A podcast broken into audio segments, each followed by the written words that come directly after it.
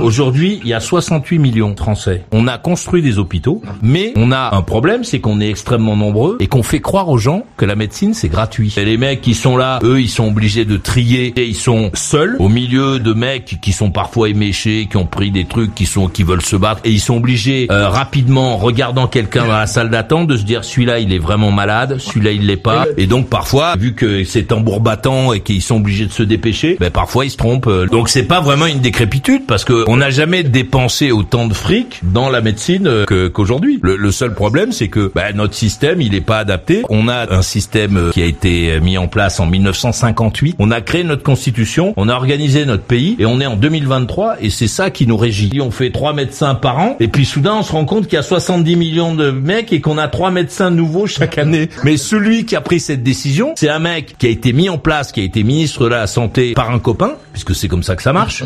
Et quand euh, on demande, alors, euh, est-ce que vous pouvez nous dire euh, pour le numerus clausus euh, les trucs? Il sait pas de quoi on parle. Le mec, il a pas fait de médecine, il a, il a- pff, donc ça peut, ça peut pas fonctionner. Ah, tu n'es pas d'accord?